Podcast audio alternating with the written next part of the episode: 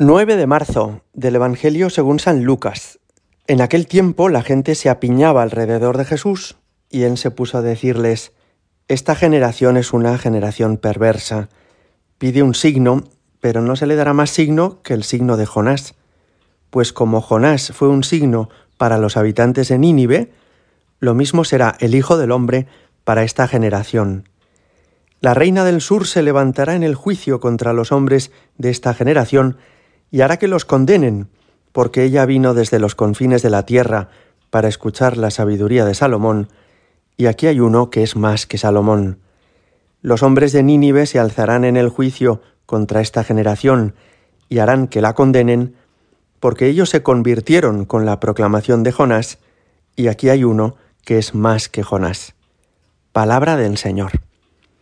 El libro de Jonás es uno de los libros del Antiguo Testamento que hace referencia a un personaje que no sabemos si fue un personaje histórico, sino una alegoría o un símbolo. Pero en todo caso es un libro hermosísimo que nos cuenta cómo suele proceder Dios con los seres humanos. A Jonás le pide Dios que predique a los ninivitas, a los habitantes de Nínive. Y él se resiste. Parece que el motivo de su resistencia es que crecía entre los israelitas como una conciencia de que ellos eran el pueblo escogido y que no había que comunicar esta salvación a las demás naciones o a las demás razas de la tierra. Hay como un cierto exclusivismo, ¿no? En Jonás y en otros muchos de la época. Y lo cierto es que el Señor pues va insistiéndole a Jonás para que acoja esta misión que le quiere encomendar y Jonás huye de la voluntad de Dios. Jonás embarca y se marcha a otro lugar, pero ese, ese barco está a punto de naufragar y todos sospechan que es porque alguno de los tripulantes se está resistiendo a lo que Dios le pide, y entonces se dan cuenta de que es Jonás, lo arrojan al mar y es devorado por una ballena, y entonces es escupido en la playa por la ballena, y esa playa es precisamente la de Nínive. Jonás no tiene más remedio entonces que aceptar esa misión que Dios le ha encomendado de profetizar a los ninivitas y estos se convierten. Bueno, esta es la historia de Jonás. Y Jesús nos dice en el Evangelio de hoy que la generación de las personas que vivían en su tiempo era perversa porque le pedían pruebas de que Él era Dios, de que Él es el Mesías, y que no se le daría más prueba que la prueba de Jonás. Y esto a alguno os puede resultar un poco chocante. Pero ¿qué prueba de, Jonás? ¿De qué está hablando Jesús? Jesús lo que está diciendo es que de la misma forma que Jonás descendió a lo profundo del océano en el estómago de la ballena y después salió de nuevo a la tierra, así Él, Jesús, va a descender a lo profundo de la muerte tras su crucifixión y va a volver a salir a la tierra con vida en la resurrección. Jesús lo que les está diciendo es, no voy a daros más pruebas de quién soy, salvo la prueba de que después de muerto tres días volveré a la vida en la resurrección. Pero hay un par de cosas más en este pasaje que nos pueden ayudar hoy.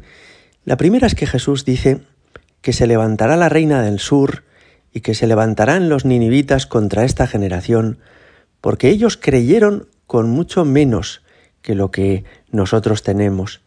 Esta afirmación nos llama la atención, porque efectivamente hay muchas personas que han sido fieles a Dios con muchos menos dones, regalos y gracias de los que nosotros hemos recibido.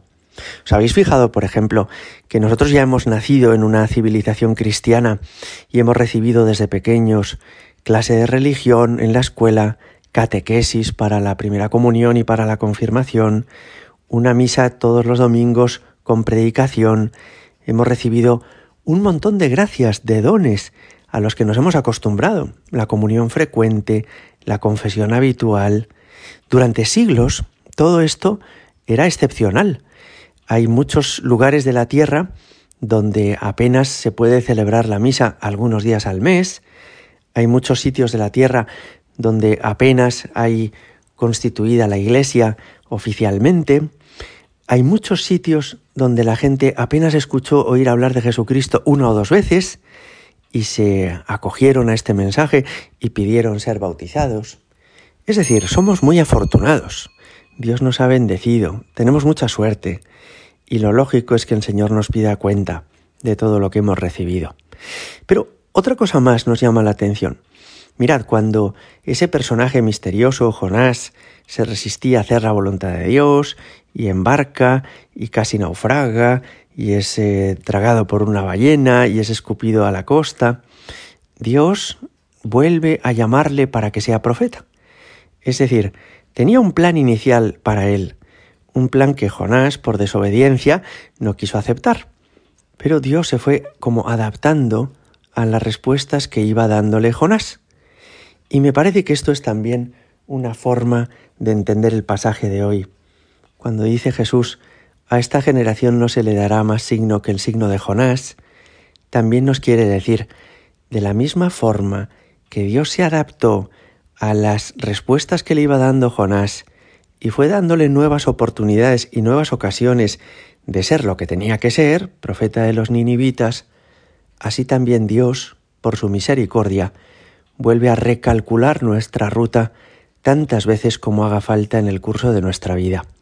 Jonás somos tú y yo, que nos hemos rebelado muchas veces contra los planes de Dios, que no le hemos hecho del todo caso, y sin embargo Dios, en lugar de destruirnos, vuelve a darnos otra ocasión, otra oportunidad, otra gracia, como el GPS al que uno desobedeciera en el coche y que recalculara la ruta tantas veces como hiciera falta para que lleguemos a nuestro destino. Así que cuando Jesús habla del signo de Jonás, está hablando al menos de dos cosas. Una de que Él va a resucitar y dos, de su misericordia. Él recalcula nuestra ruta tantas veces como haga falta, nos vuelve a ofrecer la ocasión de volver a Él porque tiene misericordia. Gloria al Padre y al Hijo y al Espíritu Santo, como era en el principio, ahora y siempre y por los siglos de los siglos. Amén.